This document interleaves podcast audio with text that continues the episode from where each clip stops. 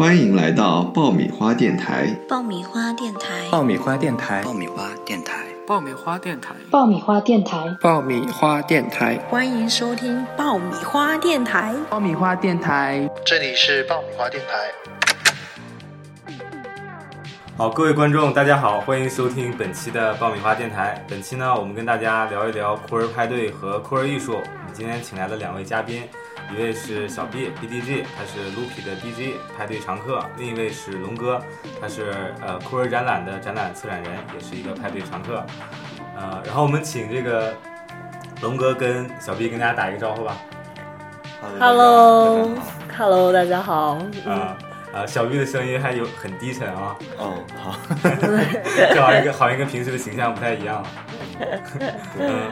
大家好，我是我是一个 DJ，然后一般就是在 Loopy 会有一个一些放歌的机会，然后好好好谦虚，也是也是经常去派对玩吧，然后我现在自己就是在做一个。叫做彻言彻舔的派对，向阳花开的朋友们应该就是经常有听说，因为因为嗯，就是会在向阳花开这边有宣传，然后我们我们的向阳花开也是以合作的形式在推动着派对，呃，同时同时在在六月底的这一场活动中的。我们我们就是有公开招募一些艺术作品，然后龙哥就是这次嗯酷儿展览的策展人，然后嗯，嗯好的好的，我们请龙哥啊哈喽，大家好，我是龙哥，我我也是一位那个 party animal，然后经常出入就哪有好玩的派对哪里就有我，然后我现在就负责六月底展览的策展，关于酷儿中国的视觉文化这一块是我比较关注的一个部分，然后我本人有建一个群，希望把对这方面感兴趣的朋友这些力量统合起来。然后我也会希望接下来能够尽可能有机会在国内范围内内推出更多的和酷儿主题相关的展览，就是这样。好的好的，呃，我想问一下两位嘉宾啊，就是你们怎么理解酷儿这个概念？呃，就是酷儿这个概念，就从学术上面来说，就是它是囊括了所有在。包括但是不限于在性行为、性倾向这方面与主流文化还有占统治地位的社会规范不符合的人，它其实是一个保护伞概念。那么现在大家一般国内语境对它的理解就是，呃，所有的非非异性恋、非顺性别一人群，还有就是性别少数群体的一个总称。对，但实际上这个概念是非常广义的，就是它可以囊括所有的非常态的人群。小毕小毕你怎么理解？小毕你是不是酷儿？啊，我会我会认为自己是酷儿，然后龙哥已经大概讲清楚了这个概念。唯一可以稍微想到可以补充的是关于酷儿这个词的的历史性，就是当时在美国出现的一些嗯争论或者说。污名化，然后最后“酷儿”这个词又成为了现在我们愿意用来自称的一个词词语，就是这这一段，我觉得还是蛮有意思的，嗯、然后也跟很多概念的发展比较类似。嗯，好的好的，呃，我还想问一下两位啊、呃，那什么是酷儿派对呢？我我先我先回答这个问题吧，就是首先我觉得酷儿派对就是酷儿在派对里一起跳舞。然后，然后这这句话里面就是三个三个名词，酷儿这个词已经刚刚被解释过了。想去解释一下派对和跳舞这两个词，就是我们会注意到，就是说其实一般的商业俱乐部，就是我们平常看到的大型夜店，还有嗯，就是比如说清吧之类之之类的地方，它其实并不会。有酷儿派对的这个概念，我们在现在国内看到的酷儿派对，一般都是发生在一些比较偏地下、地下偏亚文化的俱乐部中。嗯，其实这两者都是不谋而合的嘛。嗯，就是有一点被主流排斥的声音汇聚在了一起。然后再讲到舞蹈，舞蹈的话本身就是一个很有解放性的动作。然后，然后酷儿可以在派对里面跳舞，就是大家一起跳舞，这是这是至少对我来说是有解放性的一件事情。那龙哥为什么要办这个酷儿派对？嗯，就其实呃，我们说就酷儿本身可以说就是从派对里面走出来的酷儿文化，所以我们觉得就是现在办酷儿派对，既是给所有的人一个自由的。然后可以释放自我的这样的一个空间，表达的空间，同时也是能够回归到酷儿走出来的那个场景中去。就就是说，他创造了一个很开放的一个场域，然后一个很呃可以提供心理上安全的一个空间，是吗？对，是的，是的。那你观察的话，一般都是什么样的人会参加？或者说有没有参加的有一种很特别的身份特质？还是说就是喜欢夜店的人都会去喜欢参加派对？然后只不过是因为他们是性少数群体。其实真正的酷儿派对是什么样的人都有，就是因为酷儿本身就融汇所有的，就呃非常规或者被主流排斥的身份，那么一切人都可以来参加酷儿派对。那为什么会酷儿派对会给我们？一些好像就是打扮比较夸张，所谓妖魔鬼怪比较多的一个印象。其实我觉得就是就是因为他创造了这样的一个舒适和安全的氛围，鼓励一个自我表达，所以大家会很很用力的，或者说是很以参加平常派对不同的这样的一个姿态，来进入到酷儿派对的场域里面。啊，好的。那你刚才说到这个妖魔鬼怪，可不可以跟大家形容一下，所谓的这个妖妖魔鬼怪是怎么样一种就是妖魔鬼？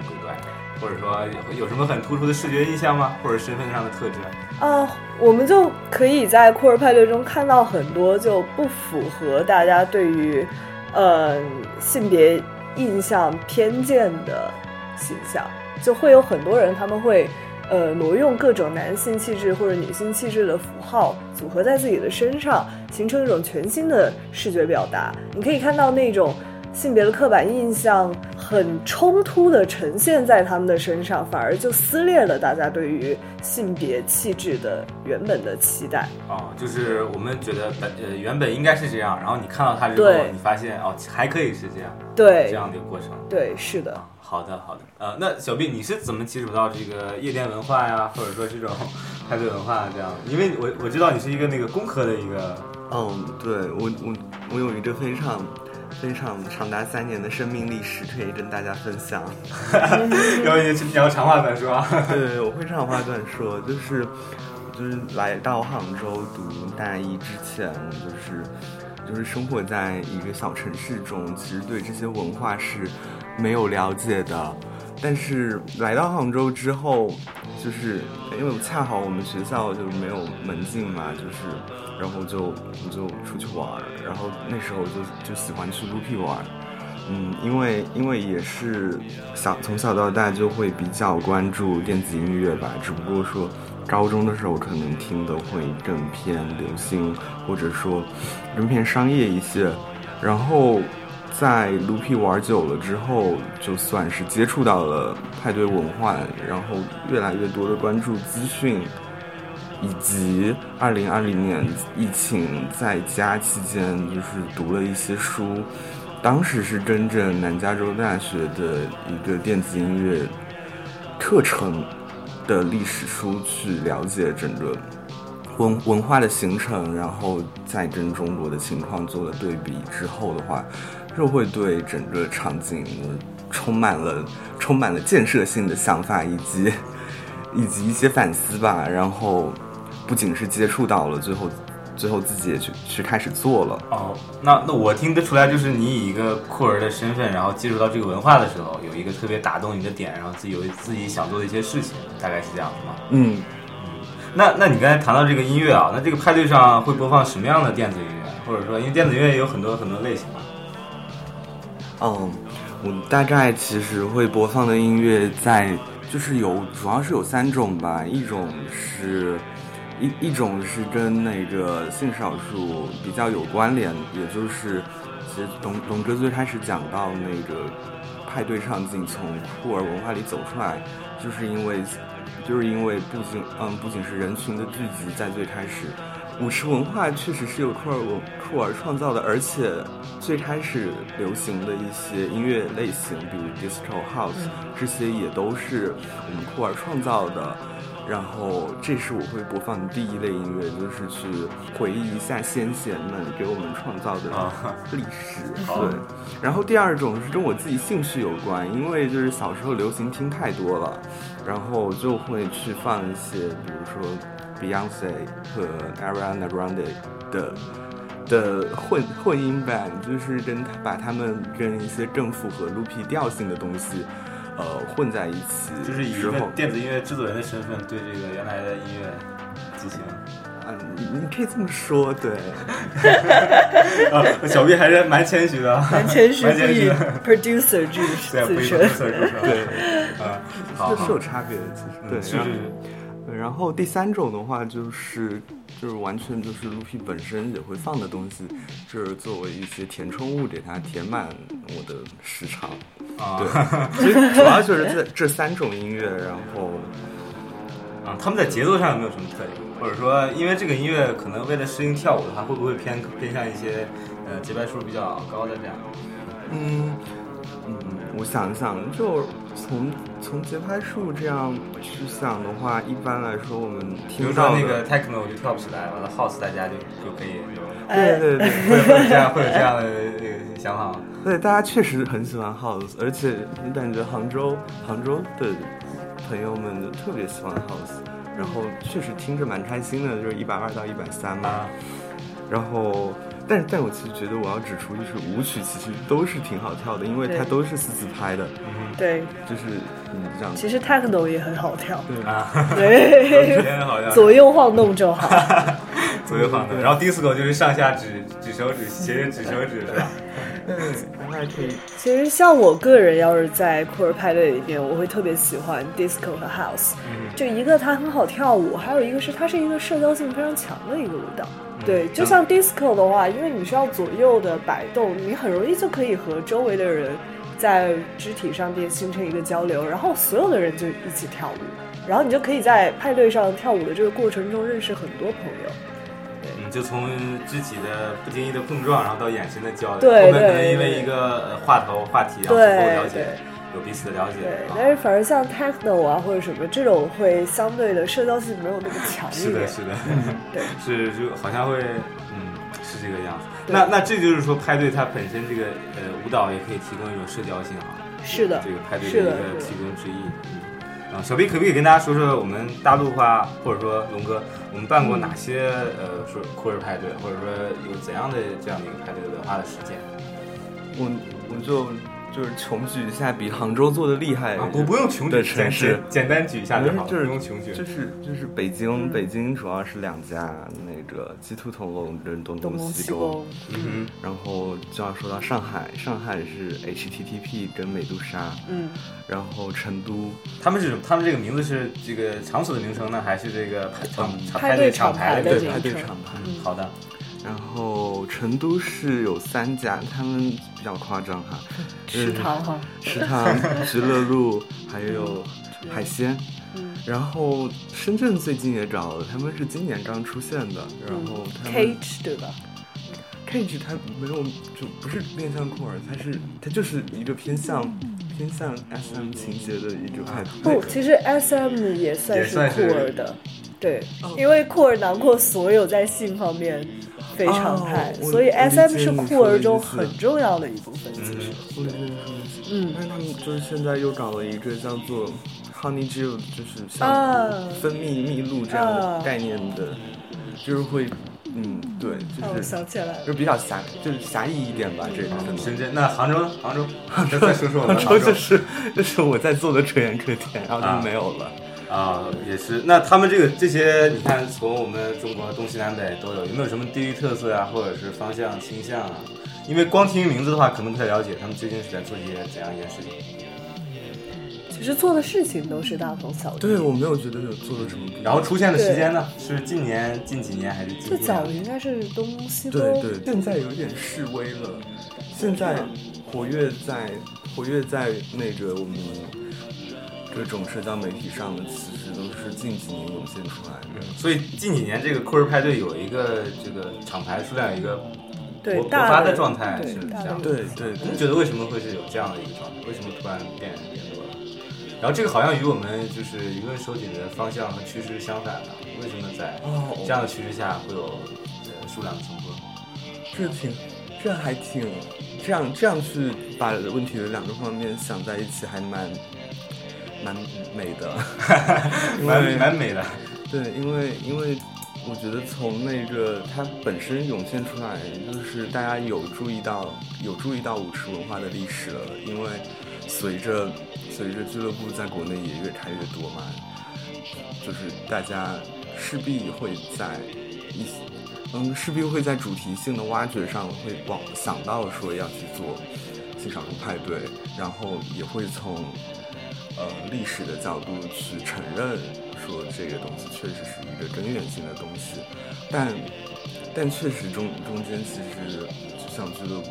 自己内部的一个，比如说小圈子里面，也会对嗯酷儿派对产生各种各样的诟病，或者说嗯反思。诋毁，有些是诋毁，有些是自己的反思。对，反正就是这块先不谈，那就说到说社会越压迫，就是感觉就有一种越要越越要去在晚上出去跳舞，出去就是感觉是唯一可以做的抵抗了。啊，好的。龙哥，龙哥有什么有什么见解？除了这方面的话，消费上或者是对，那我我看问题就是审查在收紧，但是市场在开放。是吧？在商业上的话，龙哥可以阐述一下。对，就是因为粉红经济嘛，大家都知道这个，所以其实很多时候俱乐部办这个酷儿派对也是出于一个经济上面的考量。对，还有就是，虽然您看现在大趋势文化审查上面的趋势可能是在收紧的，但是相关的商品上面的和粉红类的这种产品或者这种元素的商业化，反而是在向相反的趋势在就是发展。就是说，嗯，保留你们的消费权利，但是要剥夺你们的这个居政治诉求是。呃，也不是保留消费权利，而是说这个东西能够促进消费，那我就支持。啊好好好 对好的好的，嗯啊，然后我看这些派对上，呃有时候也会有一些这个，或者说很大程度上都有一部分艺术家参与，可能现场在舞台设计上啊，会有一些艺术装置，然后会结合这个派对有一些相应的这个艺术展览。那我们聊一聊这个酷儿艺术，就是说，嗯、酷儿艺术，嗯、两位是什么样的一个想法？它究竟说的是个怎么样的一个事情？这个可以让龙哥多讲讲。嗯，对，就其实酷儿艺术这个概念本身就是，呃或者说我想到或者说我想到，会不会大家对酷儿艺术有什么刻板的印象？对对对，是的，就因为你在国内中，你一提酷儿艺术，大家想法是什么？就可能就是呃一些呈现同性情欲的作品，或者是现同性彩虹然后呃彩虹色，虐对。虐虐恋，然后或者是怎样？可能大家都想都还想不到虐恋这一层，啊还想不到虐恋对，都还没有把虐恋和酷儿联系在一起。然后，然后怎么界定这个酷儿艺术，就就很像那个中国画中我们说怎么界定文人画一样。那它到底是一种身份呢，还是一种题材，还是一种风格？这个这个其实是在我处理酷儿展览的时候就发现这个问题很强烈的跳了出来。那我们觉得，我们先不要谈，就是不要去定义什么是酷儿艺术，我们从酷儿视觉文化这个方面来谈。就我们从大的方向来看，就是什么样的视觉表征和这种观看的方式，或者说是它表达的方式具有酷儿性。那什么又是酷儿性？这个东西就像酷儿这个概念一样，我们本身不要去给它一个界定，但是你能够看，一个是我觉得大概有几个方面吧，一个是它能够有一个撕破常态的一个冲撞感，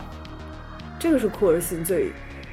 撕破常态的冲撞感是吧？对他把那一种不舒服和强烈的，呃，强烈的冲破一种常规的视角，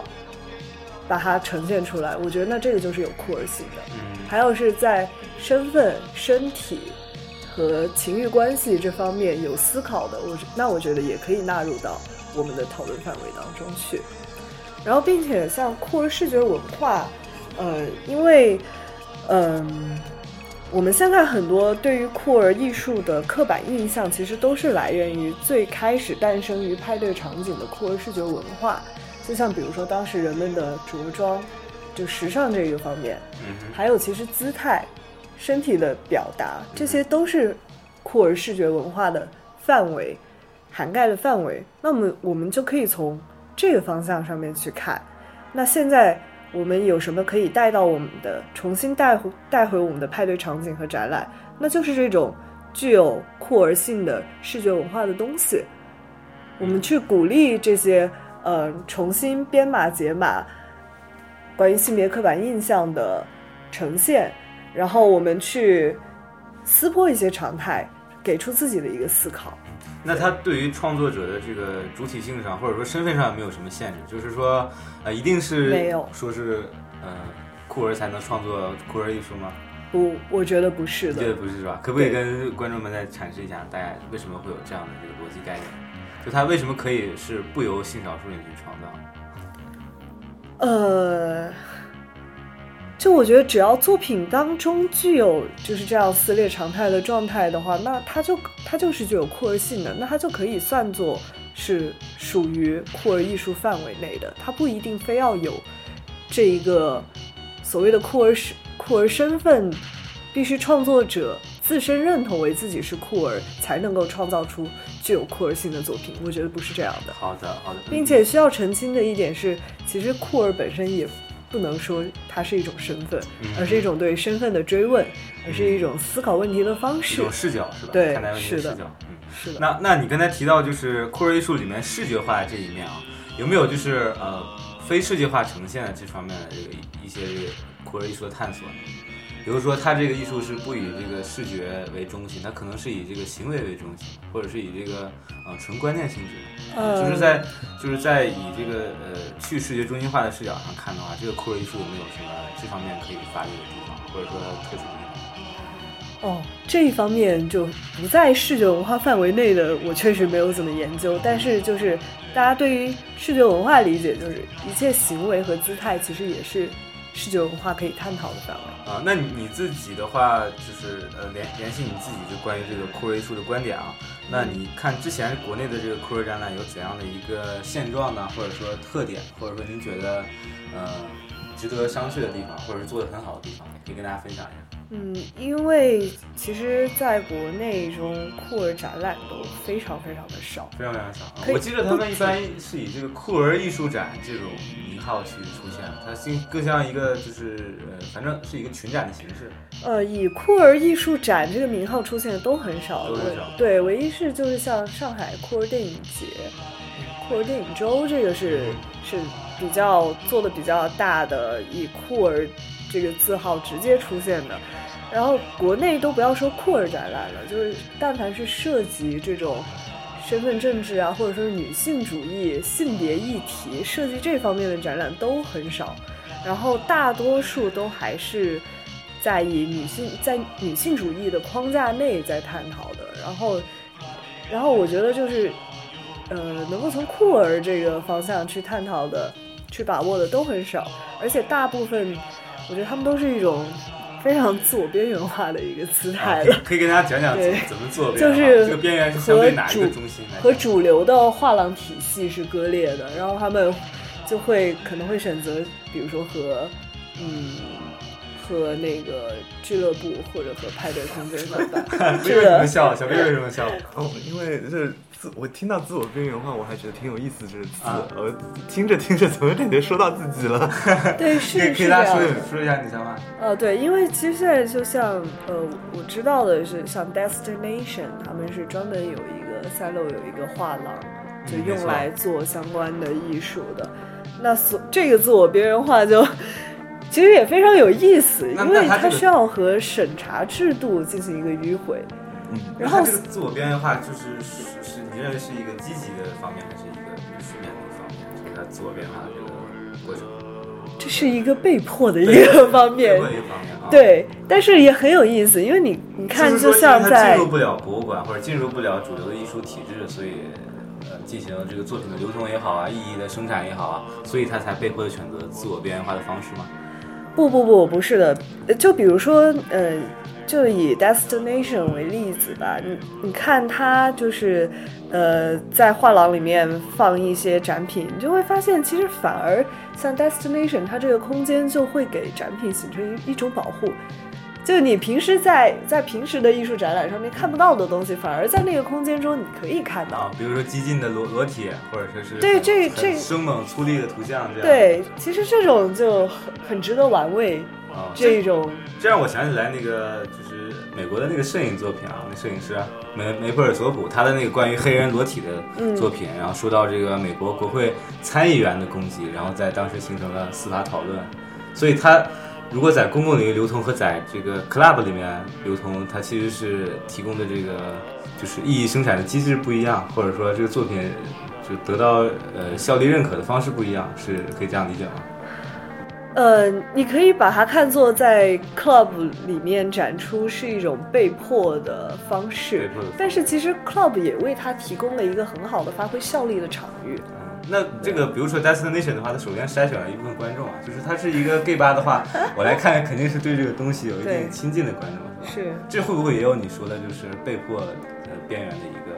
就从受众上来讲，它已经在人群上是的是比较小的。然后呃，其实我们还能看到一些呃有酷儿性的作品，比如说之前在北京光社办的南格尔丁的摄影展，嗯，就是去对嗯对，但他不会以一个很响亮的一个这样子的名号出场策。展人是很响亮，顾顾铮老师这个是很很响亮哈。啊，对，但他不会就说我们这就是一个酷儿展览，不会这样子是的，是的，他在宣传上看都没对有没有这么讲。对，而且宣传上面就是你也看到他提及相关的非常隐晦。啊，对对这这是顾老师的一个笔法的一个特点。是的，是的，但是但是观者进去，你就能够感受到这个是一个酷儿性的一个东西。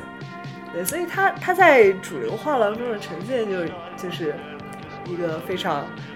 隐晦的一个姿态，但是这个传达效率是有的。啊，而且你说到边缘，我突然想到光社这样，其实它那次展览其实还有一个隐喻，这个光社的位置其实对于北京城区来说是的是的是非常偏远的，是的所以它其实在位置上也有一个边缘的一个。你可以看到北京很多相关的展览都是 都是这种 地理位置上也非常边缘的虽然有的这个。远离城市的艺术村庄还是没有逃脱被拆掉的这个命运大家知道我说的是哪个哪个村庄？对，嗯，然后然后其实有一个类似的情形，就是就也让我会有一点反思吧。是比如一九年，当时还有国外国外艺人，就是 DJ 可以进入国内的时候，当时有一个呃一个应该是美国对比较知名的黑人酷儿 DJ，嗯，被请过请来卢皮表演。当时当时卢皮其实是没有酷儿派对的，我也没有开始做，但是但是在那一场中，他就是比较不费力的，就是让现场还是有比较多的，你可以看到显显而易见的酷儿出酷儿们出现了，就是有一种显形性，但是但是在一个可盐可甜这个框架下面去做的话，其实有些时候也会有一点有一点觉得就是是不是混混进呃就是莫名其妙进来的人就是有一点多。我知道对于这个人群很粗暴的分区分是不科学的，但是如果在俱乐部去的多，就会发现有些就是非常有毒的，嗯，有毒的男子气概的那些人还是比较好分辨的。嗯嗯，嗯，所以我想说这个事儿就是，就对于在开放性上，你有一个反思是吧？对于这个派对就是全全开放的这个态度，其实你有一点保留意见是吗？哦，不是不是，我我我正想说的就是当时为我在反思为什么当时有一个黑人的且是美国的酷儿 DJ 来，那么这个派对它会更成功，比我们在推文里面大写特写他是库尔派对还要成功。为什么呢？对啊，你可以跟大家说说你的想法，为什么？他有什么特别的方方法吗？还是我没有，我只是在想这个情形是不是会跟南格尔丁讲北京的展览、嗯和我们的库尔展览是同、同样的情况。是的，对，呃，但是我觉得首先要思考的一个是南格尔丁的作品本身就非常的足以自身说明自己了。还有他的生活方式，他跟他的社交圈。那么你当时提到的那一位酷儿 DJ，那是不是他的音乐本身就已经足以说明一切了？是的，对啊，是的。对啊，不过不过南南格尔丁当然他也不限制在这些议题，后来他对也搞这个对阿阿片类药物的一些有一些其他的政治运动。所以就很多时候我们衡量一个派对是不是成功，一个展览是不是成功，可能和他有没有打出酷儿这个名号没有关系，而是说他的音乐和作品本身是不是能够自己说明自己了。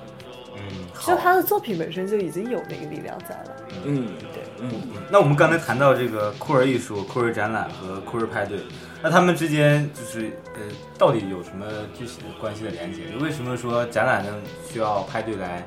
呃，然后派对也需要展览，是怎样的一个关系？哦，好，小 B 有想说的？我可以稍微说一点吧，就是这这三者之间，他们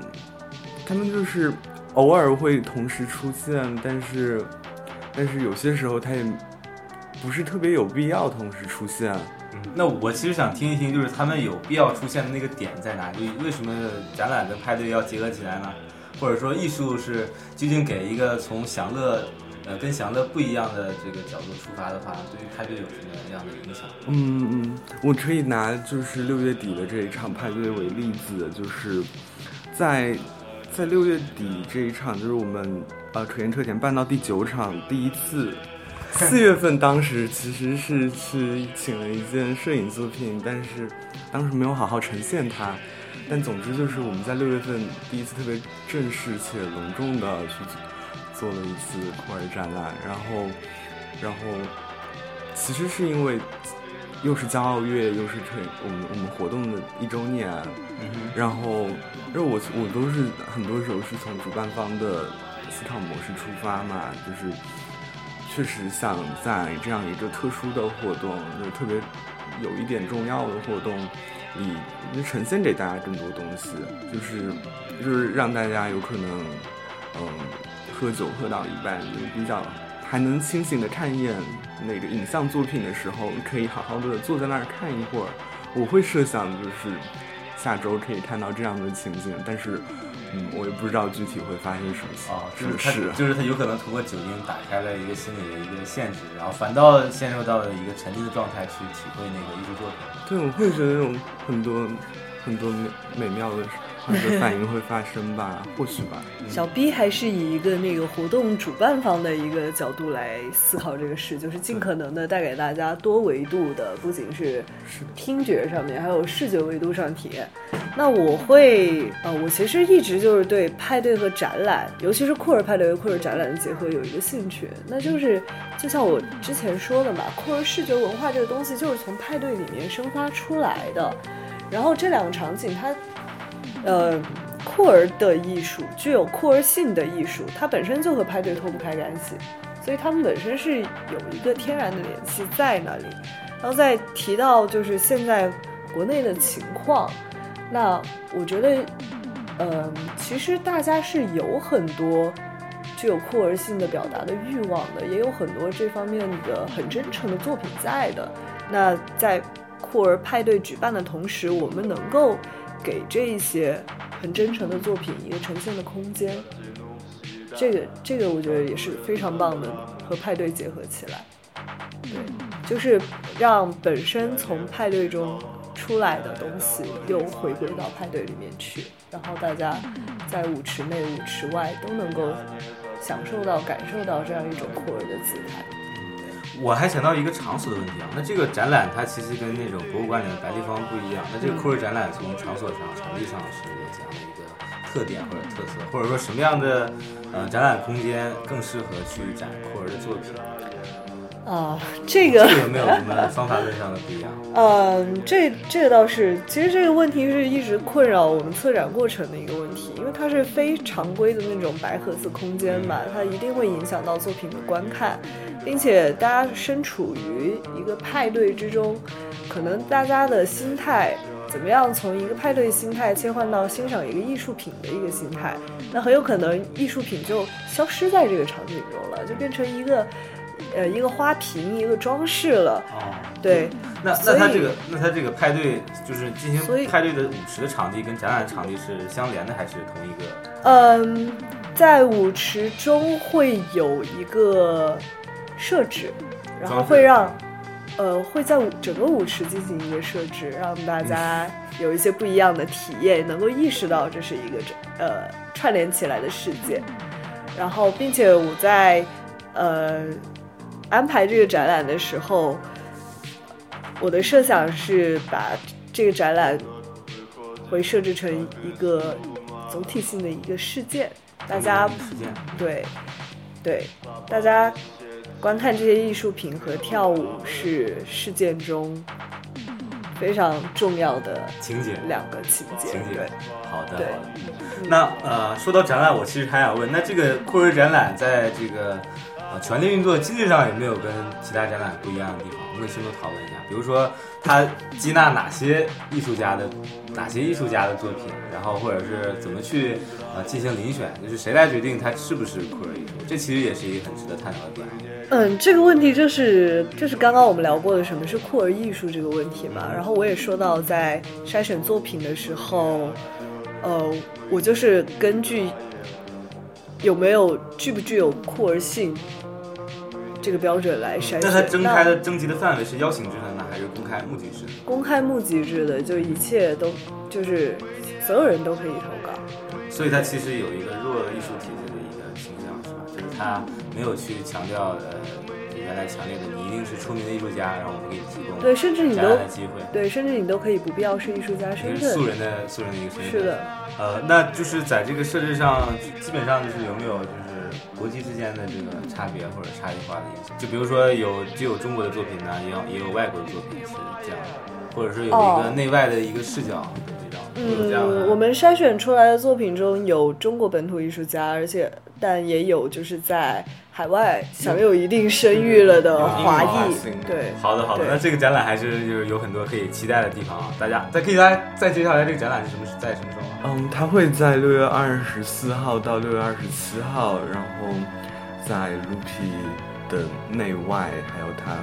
旁旁边的一个空间，就是它都会存在在那里，就是这三四天。嗯，好好的，呃，龙哥可以再给我们介绍一下，就这个就大家来就好。然后二十六号的事件呢，就欢迎大家积极的参与卷入其中，然后尽情跳舞就够了。好的，好对的对，对，因为二十六号的话，就是会我们会加入更多的环节，还有嗯，还有一些只做一次的行为。嗯，嗯，就是会有行为表演是吧？有一些对对对在在场才能看到的那种，所有的行为表演都需要的是吧？对对对，因为不会让他就是每天都来做一次嘛。好的，好的啊，行，那那我们就让我们期待这次这个贾乃亮派对啊。两位嘉宾还有什么想谈到的这个话题？哦，还有就是，呃，如果你对于酷儿视觉文化，还有就是对于中国语境下面的酷儿相关议题，有更多的想法，或者说需呃希望认识更多对这些方面感兴趣的朋友的话，可以呃加入我们的一个群组，里面有就里面有很多小伙伴，大家可以一起来共同讨论这件事情，然后希望这个大家可以促进这个议题在中国范围内能够得到更多的讨论吧，就是这样。好的，好的啊，行，谢谢两位嘉宾今天的参与。然后这以上呢就是本期爆米花电台的全部内容。呃，然后大家关注这个呃展览讯息，可以关注杭州向阳花开公众号，然后可以在各大平台收听本期的电台节目。谢谢大家，大家下期再见。拜拜，拜拜。